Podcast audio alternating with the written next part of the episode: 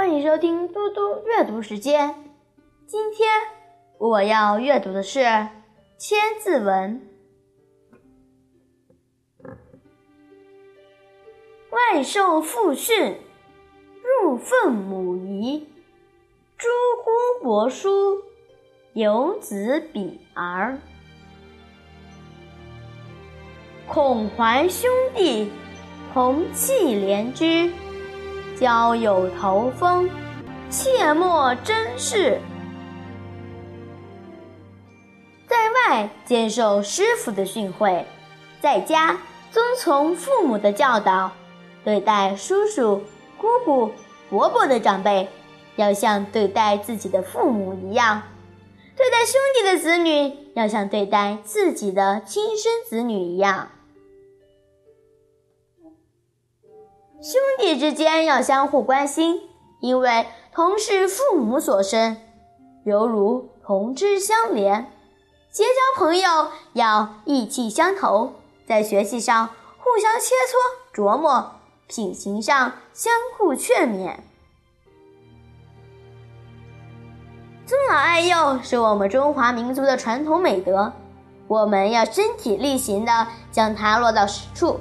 比如，在公交车上遇到老人，我们应该为他们让座；参加聚会或活动时，遇到小弟弟、小妹妹，我们要懂得礼让他们，不与他们争抢零食、玩具等。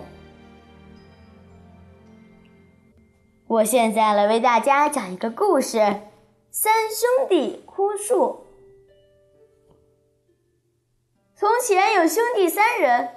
他们同心协力创业，所以家境十分兴旺。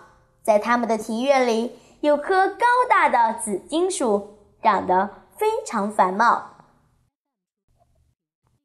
他们的父亲死后不久，三个兄弟闹起了分家。东西分好以后，只剩下庭院中间的紫荆树还没有分。三人互不相让，将紫荆树截为三段。当他们拿着工具来拔树的时候，发现紫荆树满树的红花全部掉落，已经枯死了。